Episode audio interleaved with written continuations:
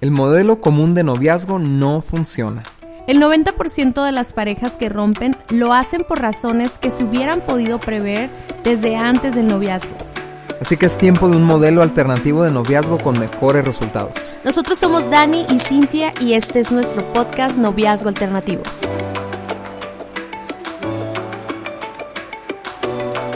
Amigos, ¿cómo están? Nosotros somos Dani y Cintia Osuna y este es nuestro podcast Noviazgo Alternativo. Qué bueno que nos estás escuchando y gracias por todo el apoyo que nos han dado con el podcast anterior. La verdad es que estamos sorprendidos de todas las personas que lo han estado escuchando. Creo que es el récord que hemos tenido en una semana, ¿no? El capítulo más escuchado en una semana hasta la fecha. Hasta la fecha, ¿no? Y, y estamos en esta serie donde estamos hablando de qué hacer mientras tienes novio.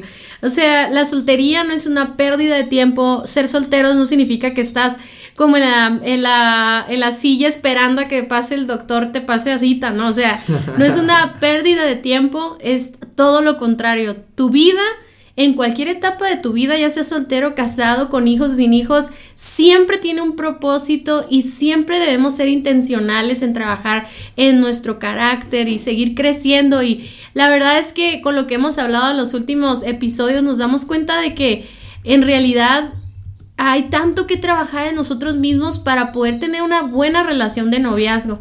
Quiero aclarar que no buscamos una relación de noviazgo perfecta ni un matrimonio perfecto. Siempre va a estar el factor humano que, que vamos a cometer errores y Dios nos va a ayudar a pasarlos y a mejorar y todo. Pero si ahorita estoy soltero, si ahorita estoy conociendo de Dios y me puedo preparar, ¿qué mejor que hacerlo, Dani? O sea, siempre que hablo con personas que son solteras y doy mis ejemplos de nuestros errores, de lo que batallamos o lo que sea, digo, pero tú puedes hacer algo al respecto aún antes de relacionarte, ¿no? Sí, claro, y es una mentalidad de voy a esperar a que las cosas vengan a mí, ¿no? Voy a, voy a esperar a que las cosas me sucedan a mí, que se, se, alineen los astros y entonces todo se dé y no. Pero la verdad es que ese nunca es, nunca es la lo que Dios nos enseña, ¿no? Siempre nos enseña a que hay propósito en cada día que vivimos y que nosotros debemos de ser intencionales, ¿no? Digo, eh, probablemente ya hablamos de esto en otro podcast, pero por ejemplo dice la, dice la Biblia, quien haya esposa encuentra un tesoro, entonces para hallar hay que buscar, obviamente, ¿no? Entonces no es como que me la encontré ahí eh, sin hacer nada, ¿no? Entonces, de igual manera, eh, preparar tu corazón, preparar tu mente, preparar tu cuerpo, preparar toda tu vida para lo que va a ser la siguiente etapa es algo que tú puedes estar haciendo ya. Sí, de hecho, los invitamos a que sigan nuestra cuenta de Instagram, es noviazgo alternativo, y ahí subimos una imagen que dice prepárate este 2022 para tu futuro noviazgo, ¿no? ¿Quién sabe cuántos de ustedes que nos están escuchando van a tener novia y novio este año? Y tú estás todo traumado, traumada porque estás sola o porque pasaste Navidad con frío. pero, pero en realidad, si supieras lo que viene, te estarías preparando. Entonces, no te estamos diciendo que, ah, ya, este año vas a tener novio o novia. Tampoco es como que acá, ahí les va nuestra bendición. Pero la realidad es que en algún futuro vas a tener una relación, ¿no? Y, y algo que caíamos en cuenta la semana pasada hablando de sanando nuestras heridas es que probablemente por no sanar tus heridas o por no trabajar en estas áreas de carácter que vamos a estar hablando o incluso en lo físico, como decía Dani, probablemente eso sea parte del por qué no tienes una novia o un novio en este momento, ¿no? Sí, Entonces, eh, eh, estos temas para los que escuchan este podcast eh, por primera vez, regrésate al tema anterior porque, bueno, puedes escucharlos todos como quieras, pero empezó la serie con sanando nuestras heridas. Y yo creo que para poder tratar eh, el tema de hoy, que es, es trabajar en nuestras inseguridades, primero tenemos que sanar esas heridas que han lastimado nuestro corazón. Pero es el tema de hoy. Yo creo que somos ah, una generación, Dani, incluso, o sea, no digo nosotros, Dani y Cintia, sino esta generación está muy insegura. Y yo llegando a conclusiones esta mañana es porque nos han vendido la idea de que nosotros somos los encargados de autodefinirnos y de tener nuestra identidad. Tú defines tu identidad. Y no es cierto, o sea, el único que puede eh, y tiene autoridad y puede definir nuestra identidad, nuestro propósito, es Dios, que es nuestro creador. Entonces, esta generación en búsqueda de autodefinirse o de encontrar algo que le dé propósito y no lo encuentra, se ha vuelto una generación insegura, ¿no? Y, y obviamente eso, eso lo vemos reflejado en las relaciones. Sí, porque te dejan un limbo eso, ¿no? Pero también es una generación muy insegura porque constantemente se está comparando con otros, ¿no? Y eh, las redes sociales, sobre todo las redes sociales, digamos que son eh, glamorosas, ¿no? Como el Instagram, ¿no? Donde la gente sube sus mejores fotos y, y comparte cuando se compró el carro y comparte sus viajes y comparte su sus cuerpo, novios. sus novios, su, o sea, entonces ¿qué haces? Pues te la pasas comparándote, te la pasas viendo lo que otros tienen y tú, y tú no tienes y eso te hace una persona muy insegura, ¿no? Entonces vamos a ver cómo afectan nuestras inseguridades en la relación.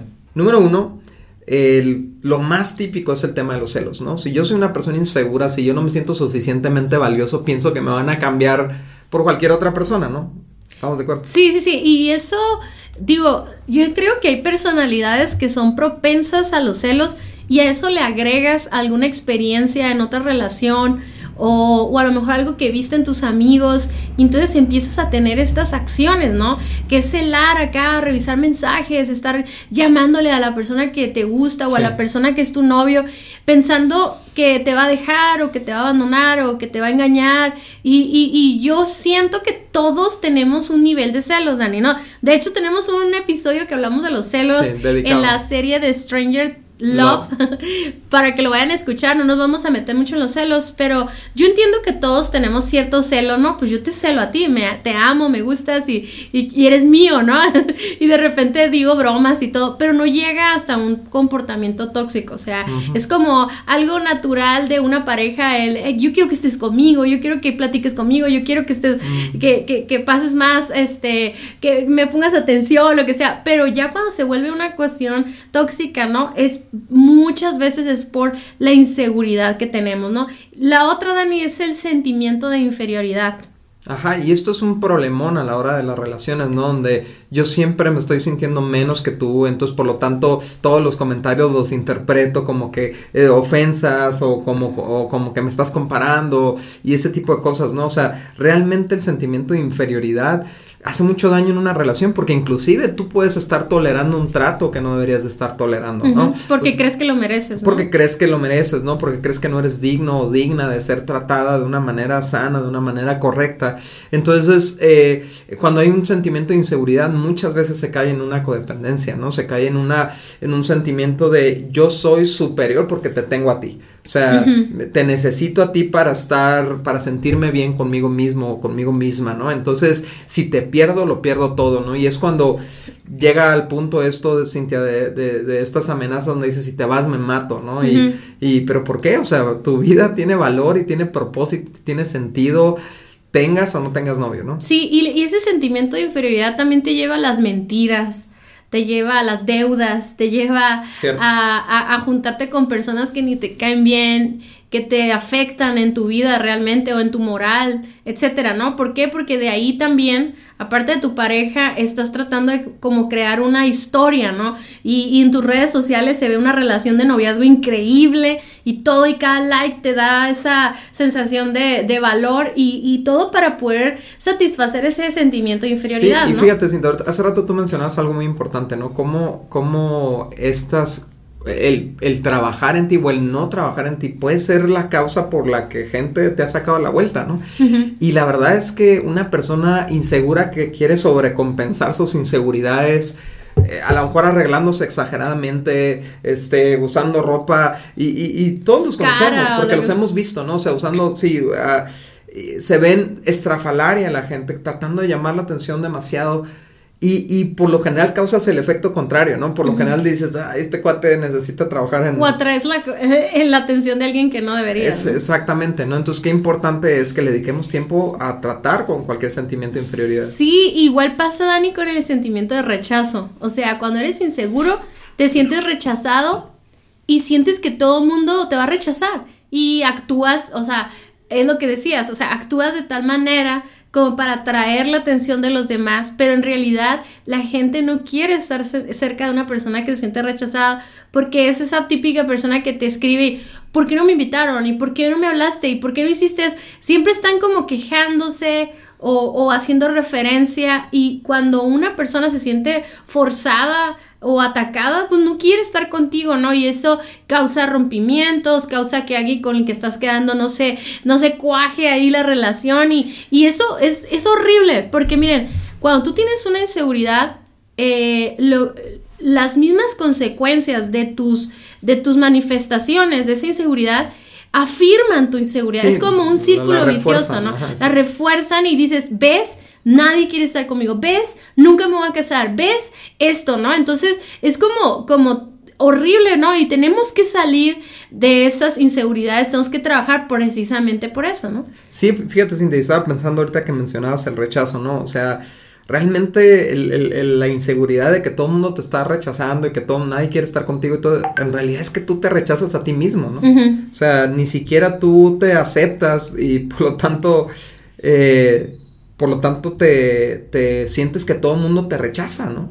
Y es que, Dani, por más que seamos diferentes todos, o sea, tenemos diferentes personalidades y tenemos gustos distintos y todo, no con todo el mundo vamos a hacer clic pero podemos ser personas amables, podemos ser personas agradables, que no necesariamente vamos a tener, todos van a ser nuestros mejores amigos, pero vamos a ser personas tolerables, con las que nos podemos relacionar. Pero cuando tenemos una inseguridad y tenemos problemas de carácter y el temperamento no nos ayuda, o sea, empezamos a actuar de una manera molesta y entonces la gente entonces sí nos empieza a rechazar y el temor, lo que inició en un temor lo que hace es que se vuelve una realidad y entonces eso también afirma en nuestro corazón ese sentimiento de rechazo. Fíjate, fíjate qué interesante está eso, Cintia, eso que mencionas, porque una persona que tiene inseguridades sobre sí misma, entonces, ¿cómo va a ser atractiva a otras personas? O sea, ¿cómo, cómo eh, por ejemplo, ¿no? Este, llegas a una tienda, ¿no? Y imagínate que eh, ahora que ponen etiquetas en los productos y dicen ciertas cosas, pero imagínate que un producto dijera, yo soy un mal producto, eh, dejo un mal sabor. tal vez te falla, tal vez no te guste. Sí, te, voy a dejar un mal sabor de boca, pues no lo, no lo adquieres porque el mismo producto no, no se reconoce a sí mismo como algo valioso, ¿no? Entonces, digo, no es que nosotros seamos un producto, somos personas y somos, tenemos un valor intrínseco, ¿no? Pero si nosotros mismos no nos creemos, no funcionamos en una seguridad de quiénes somos, ahorita vamos a hablar de dónde viene eso, pero entonces, ¿por qué otro? Va a tener, o otra va a tener la seguridad de meterse en una relación contigo. Sí, y en el caso de los hombres, yo creo, Dani, que pues afecta en el que eh, te gusta una chava y todo, y está bien bonita, y tú estás bien inseguro, y no te animas a acercarte a ella. O en lo contrario, también una mujer se puede acercar a un hombre, pero tal vez pudieran hacer una excelente relación, pudieran hacer perfecto clic, pero en la inseguridad te está limitando, ¿no? El, el sentimiento, fíjense, este temor de ser insuficientes, porque cuando somos inseguros también tenemos ese temor y no es un temor sano, es un, es, no estamos hablando de, de, de, de ser realistas con, nuestros, con nuestras cualidades, sino es un temor eh, que nos controla. ¿no? Estamos hablando de temores tóxicos, ¿no? Sí. Que nos controlan y no nos dejan avanzar, no nos dejan iniciar relaciones porque creemos que no vamos a ser suficientes. ¿no? Oye, Cintia, yo creo que todos hemos visto este hombres no tan agraciados, digamos, físicamente, que andan con mujeres muy guapas, ¿no? Entonces tú dices, oye, ¿qué onda con este cuate? Y lo que dice la raza es, de seguro de tener dinero, ¿no? Lo que tiene es seguridad en sí mismo. O tiene verbo. O sí, y verbo mata carita, ¿no? O sea, en realidad, en realidad, una persona segura es mucho más atractiva. Si me explico, aunque no tenga los mejores atributos físicos, pero una persona segura es, es muy atractiva, ¿no? Sí, yo creo que una persona segura, digo, no vamos a hablar mucho de eso, ahorita vamos a hablar más, pero yo creo que una persona segura es una persona que le da, hace buen uso de sus cualidades, o sea, de tal, de tal manera que sus debilidades no, no, ni siquiera se alcanzan a ver de, de, de cómo brillan sus cualidades, ¿no? Hace buen provecho de, de, su forma de ser, pero para eso es realista y, y, puede ver, ¿no? Entonces, pero ahorita vamos a hablar de ese tema, no quiero adelantarme, pero bueno, si ustedes identifican esto, son, son, son algunos nada más manifestaciones. Fíjense lo que dice eh, Primera de Juan 4, 18, dice, en esa clase de amor no hay temor, porque el amor perfecto expulsa todo temor. Si tenemos miedo es por temor al castigo y esto muestra que no hemos experimentado plenamente el perfecto amor de Dios. Por eso hay temores. O sea, todo lo que acabamos de hablar ahorita, los celos, eh, la inferioridad, el rechazo, todo eso, la inseguridad, eh, nos provoca esos temores, pero Dios nos está diciendo, y en el amor no hay temor. Y realmente me encanta porque cuando, cuando verdaderamente aceptamos y creemos el amor de Dios en nuestras vidas, expulsa todos estos temores porque en realidad el amor de Dios nos atrapa en la condición en la que estamos, aún sin mejorar. Me encanta porque Dios no nos deja igual, su amor nos va transformando y nos va cambiando y equipando y todo, pero al final del día, cuando podemos ser abrazados por el amor de Dios, y no porque Él quiera, sino porque nosotros lo creamos y lo aceptemos, es cuando verdaderamente esos temores se van de nuestro corazón, ¿no? De nuestra mente. Entonces, pero, ¿cómo podemos trabajar nuestras inseguridades? O sea, el podcast del día de hoy se llama Trabaja en tus inseguridades. Eso quiere decir que es un proceso, eso quiere decir que tiene que tener una intencionalidad, de que tienes que investigar, hablar, este, sacar todo lo que traes en tu corazón. Y, y amigos, es que para cosas buenas, se requiere de trabajo, se requiere de esfuerzo. Y el hecho de que tú quieras una buena relación de noviazgo y en un futuro matrimonio, hoy es el tiempo de trabajar en esas inseguridades, no cuando ya estés casado y te andes divorciando. Ahorita que estás solo, ahorita que estás sola, que puedes dedicarle tiempo a esto, este es el momento y nosotros ahorita te queremos dar cuatro puntos de cómo trabajar en nuestras inseguridades. Ajá, el primero es encuentra la raíz de tu inseguridad o de dónde se originó. Y esto es muy importante porque no vas a poder realmente ah, sanar de esa inseguridad o, trabajarla hasta que no te vayas a la raíz de dónde se originó. Entonces, por ejemplo, algunas, algunas, este, algunos problemas de inseguridad se eh, vienen a partir de, una crianza sobreprotectora, por ejemplo, ¿no? Donde parecía que todo te iba a hacer daño, ¿no? Entonces te cubrían, ¿no? Y te ponían te suéteres y, no te dejan salir a ninguna parte y todo porque parece que todo te va a hacer daño. Entonces eres inseguro para la vida allá afuera porque parece que está en tu contra la vida, ¿no? Eh, es un ejemplo, ¿no? Otra puede ser, por ejemplo, donde hubo abandono o donde creciste en un ambiente de mucha crítica, donde están siempre señalando tus errores y sí, siempre exigiéndote y demandándote estándares que tú no podías alcanzar, ¿no? También una baja autoestima cuando hay un valor eh, alterado de, de, ti mismo, ¿no? Una, una autoimagen distorsionada por algo del pasado o también cuando estamos guardando pecados ocultos y, estamos luchando con esos como pornografía o masturbación, eh, alguna actividad que hayas hecho con tu novio anterior y todo, y entonces eso te tiene en condenación y estás inseguro a, lo que pueda suceder, ¿no? También, por ejemplo, algo que me, se me hace tan intenso, Dani, es cuando no nos enseñan a relacionarnos socialmente, o sea, cuando de niños fuimos muy aislados o los papás estaban ausentes o estaban ocupados o, o simplemente porque fíjate, hay diferentes personalidades, hay personalidades muy, muy, como que no les gusta estar como que con todo el mundo, sin embargo se esfuerzan cuando es necesario porque hubo una crianza, hubo una educación, una formación de sus padres, una intencionalidad para que socializaran con otros niños o niñas,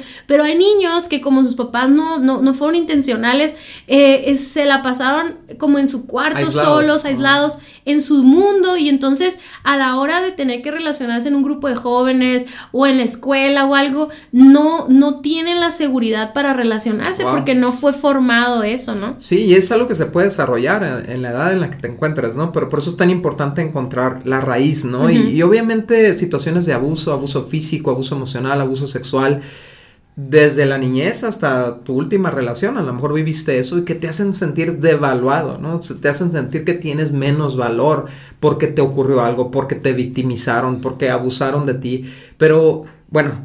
Fíjate, eh, Dani, también cuando nos hemos hecho dependencias emocionales, ya sea con nuestros padres o hermanos o con un novio, con una novia, y hemos sido traicionados con esa, con esa dependencia, ¿no? O, no, o a lo mejor no fuimos lastimados, sí, pero simplemente hemos crecido con esa necesidad de tener una persona de quien, de quien tomarnos, ¿no? Y nos convertimos como estos, estas sanguijuelas emocionales en que estamos atrapados en una persona y de ahí sacamos nuestra felicidad, nuestra seguridad, nuestra tranquilidad.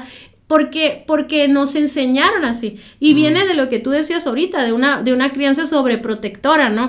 Y muchas veces los papás pensamos que por sobreproteger a nuestros hijos les estamos haciendo un bien, pero en realidad los estamos, a, eh, los estamos haciendo adictos a, depender de otras personas. Y cuando no hay personas, entonces empiezan las adicciones a otras cosas, ¿no? A drogas, cigarros, etcétera. Y eso, eso también es una dependencia y es, una, es un problema, ¿no? Pero viene eh, de la inseguridad. O sea, es típico que ves en una película que alguien está nervioso y se pone a fumar, ¿no? Porque está buscando en un producto una, una paz temporal, algo que le pueda hacer sentir tranquilo, seguro en casa, ¿no? Como este es mi espacio, ¿no? Entonces, todas estas cosas son raíces, puede haber más, ¿no? Pero sobre todo, todo esto son momentos de nuestra vida que nos malformaron o, o que nos lastimaron o que nos hirieron, que nos marcaron, y que de a partir de ahí empezamos con esta, esta dinámica de inseguridad en nosotros. Por eso es bien importante que nosotros vayamos a, examinar nuestro corazón y nuestra mente y encontremos eso. Por ejemplo, Dani, hace unos años yo me di cuenta que con ciertas personas de mi vida, sobre todo autoridades, yo me sentía muy insegura y quería que ellos me afirmaran. O sea, fíjate, qué chistoso, porque así muchas mujeres inseguras o hombres están esperando a que un novio venga y las afirme y entonces se sientan bien.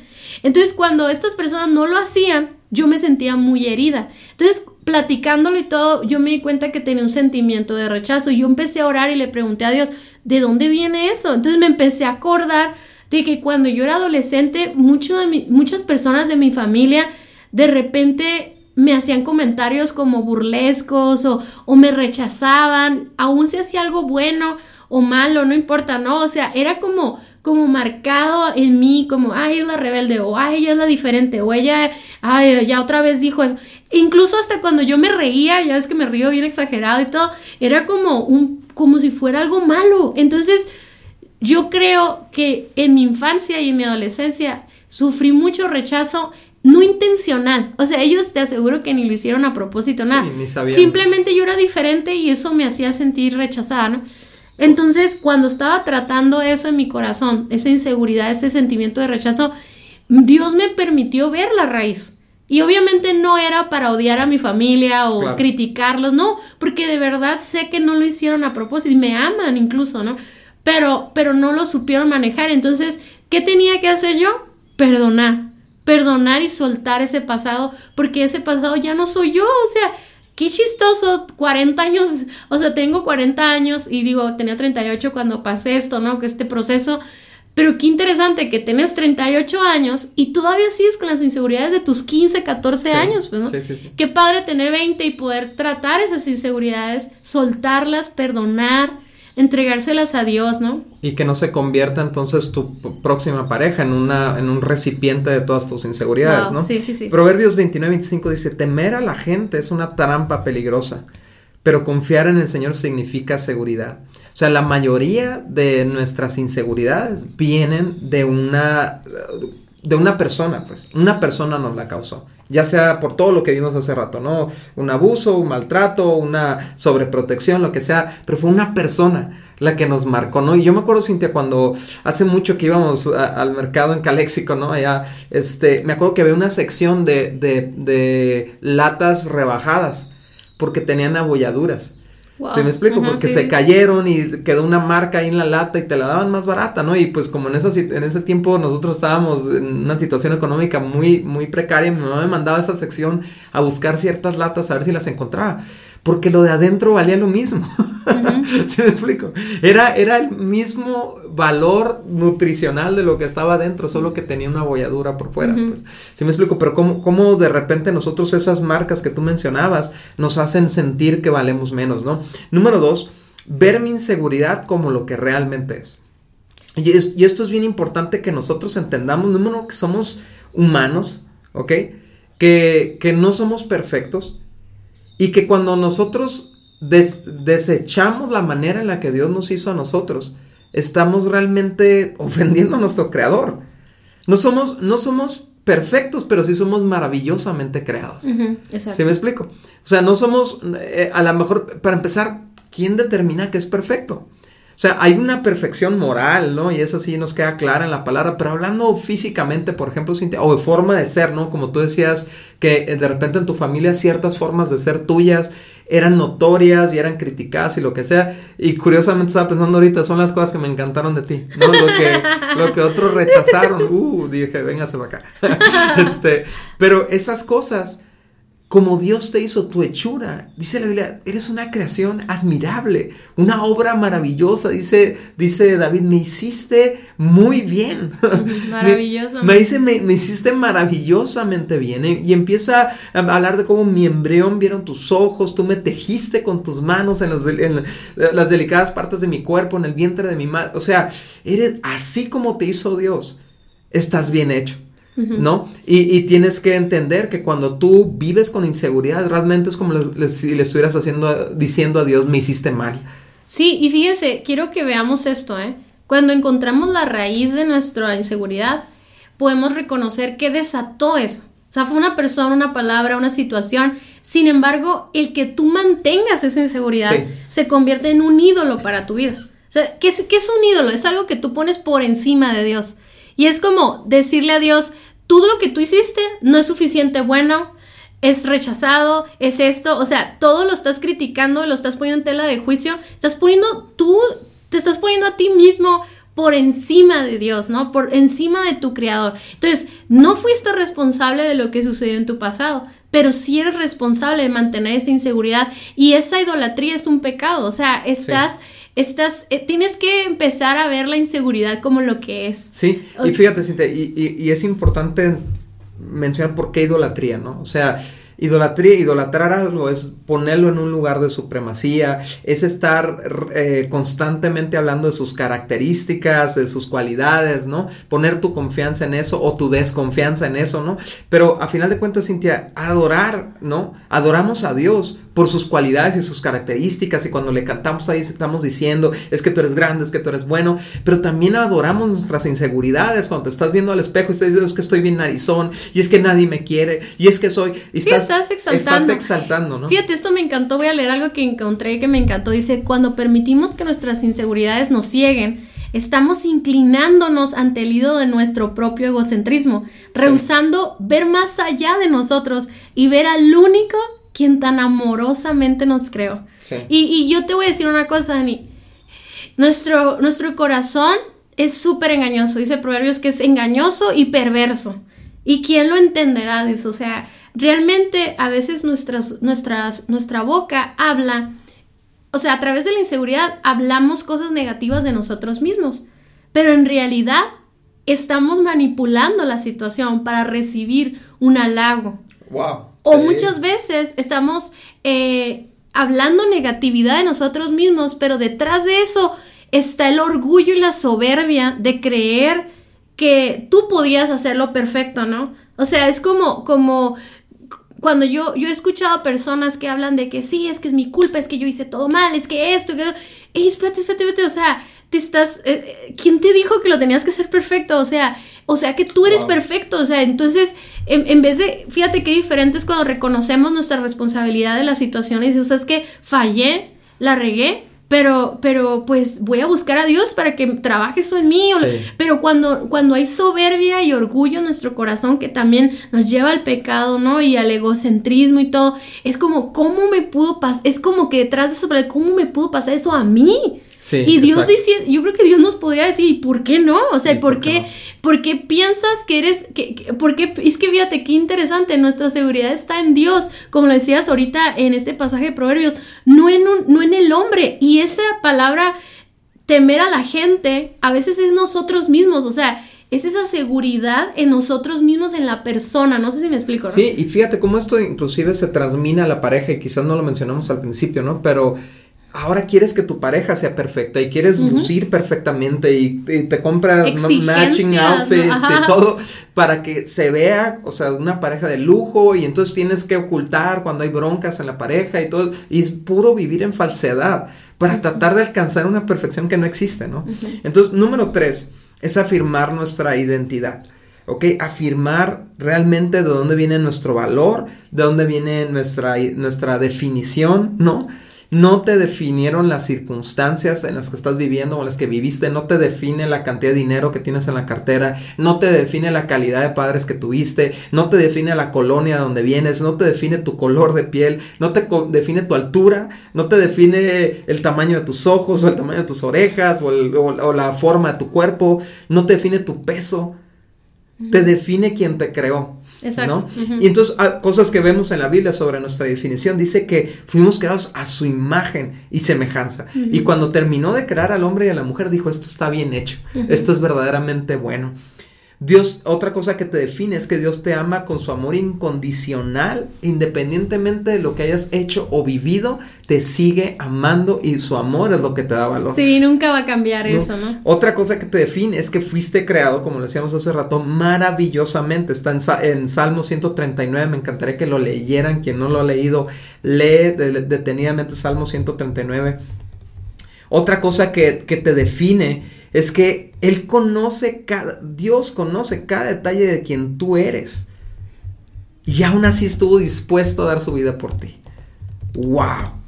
Y, de hecho es bien interesante esto, ¿no, Cintia? Porque la Biblia habla de este novio que viene por la novia, ¿no? Y, es, su iglesia, su, su, su pueblo. O sea, eh, yo sé que a lo mejor los hombres nos va a costar trabajo como aceptar esta analogía porque pues somos el hombre, ¿no? Pero, pero es, imagínate alguien que está dispuesto a dar su vida por ti, ¿no? Hace, hace unos meses estuvimos en una boda, ¿no? Y eh, eh, de un amigo que, que vendió todo lo que tenía aquí en México y se fue a Colombia a casarse con, con la mujer de sus sueños, ¿no? Que conoció ahí en, en una dinámica que hicimos.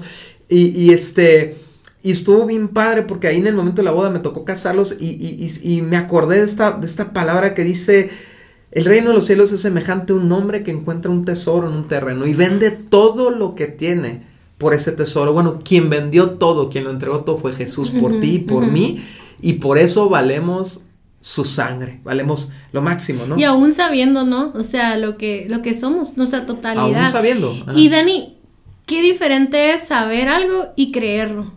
Y es algo que les queremos decir a ustedes. Yo sé que tal vez ustedes, los que nos están escuchando, ya saben todas estas cosas. Pero no se trata nada más del conocimiento, se trata de que ese conocimiento sea una eh, convicción. Sea una convicción y es cuando tú dejas y permites que el conocimiento llegue a tu corazón y se impregne en tu identidad. O sea, que tu fuente de identidad no sea todo lo que sea Daniel al principio ahorita, ¿no? Que decías el dinero, tu cuerpo, tu pasado, tus errores, tus, las, las heridas, e, etcétera, sino que tu identidad, la fuente de tu identidad sea la palabra de Dios. O sea, porque Dios es, es, Dios es tu creador.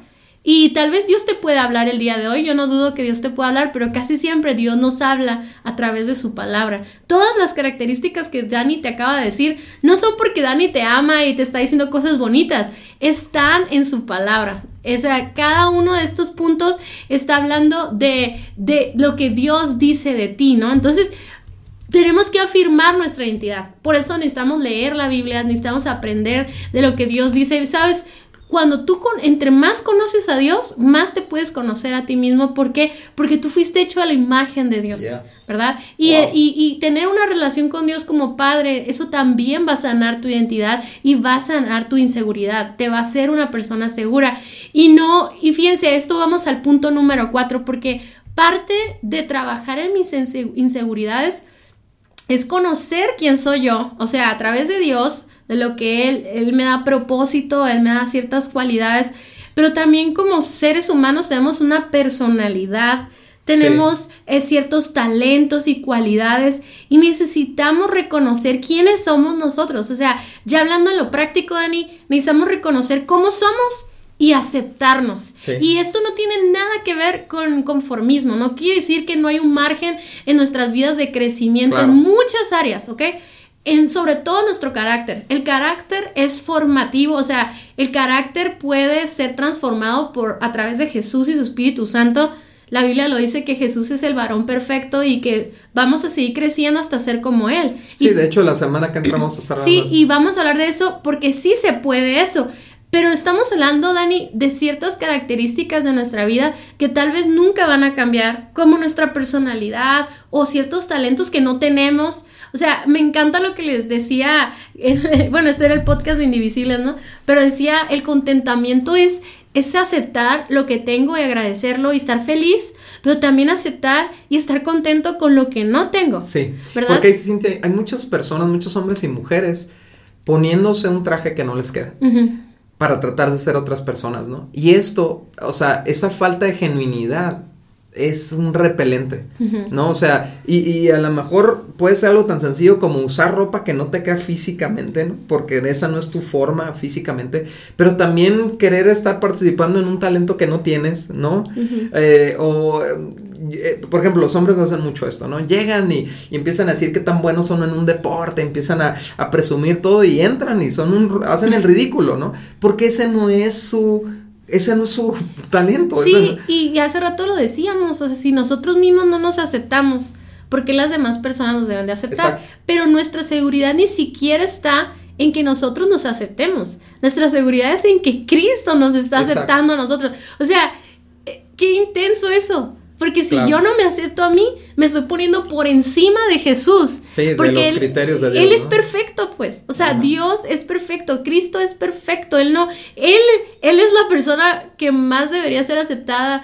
O sea, y que muchos no lo aceptan, ¿verdad? Pero Él nos acepta a nosotros. Entonces, cuando yo estoy diciendo yo no me acepto, Qué, intenso que nosotros mismos, o sea, no podamos aceptar la manera en la que Dios nos hizo. Y me encanta porque a lo mejor no mucho vas a decir como que tiene que ver con eso, ¿no? Pero ya ves que la Biblia dice que la iglesia somos un cuerpo y que cada quien tiene una parte de ese cuerpo.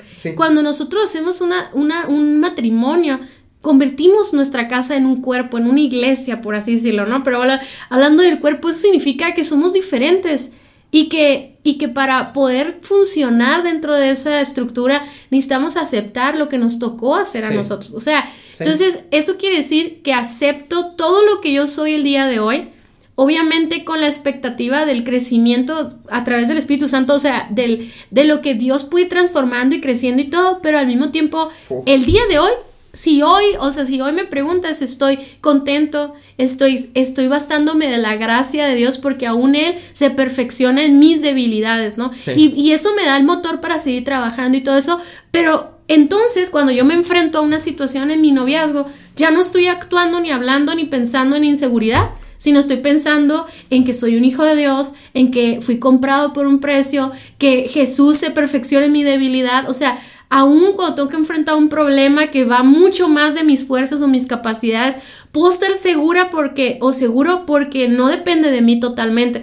Y eso habla de que hay un Dios en mi vida, habla de que hay una autoridad principal en mi vida, ¿no? Sí, y fíjate, Cintia, eso me recuerda algo súper importante, ¿no? O sea, si no te aceptas tú como hombre, eres hombre y no te aceptas como hombre, necesitas empezar a trabajar por ahí.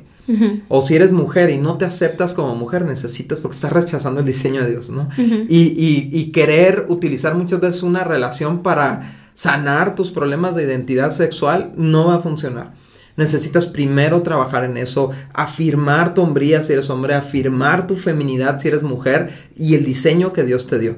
No significa, no estoy hablando de la, del prototipo de mujer, ¿no? O el prototipo de hombre así, calotón, y no, no, no, estoy hablando de la certeza que Dios te hizo hombre si eres hombre, que Dios te hizo mujer si eres mujer, y funcionar en, el diseño de Dios, ¿no? Y, y, y, y eh, terminó este punto, o terminamos este punto con Efesios 1 del 6 al 7, dice, Él nos predestinó para que por medio de Jesucristo fuéramos adoptados como hijos suyos según el beneplácito de su voluntad. En otra traducción me encanta porque dice, y le dio gran gusto hacerlo. Dice, para alabanza de su gloria, para alabanza de la gloria de su gracia, la con la cual nos hizo aceptos en el amado, nos aceptó. El creador del universo, el perfecto, el santo, el, el sin mancha, nos aceptó a nosotros como estábamos. En Él tenemos la redención por medio de su sangre, el perdón de los pecados según la riqueza de su gracia tenemos el borrón y cuenta nueva, tenemos la limpieza. Y entonces si Dios ya me aceptó, yo puedo funcionar como un aceptado, no como un rechazado. si tengo la seguridad, ¿no? Porque el temor a los hombres es una trampa peligrosa, pero el, que confía en el Señor tiene seguridad. Si tengo la seguridad de que en Dios tengo todo lo que necesito, así voy a funcionar.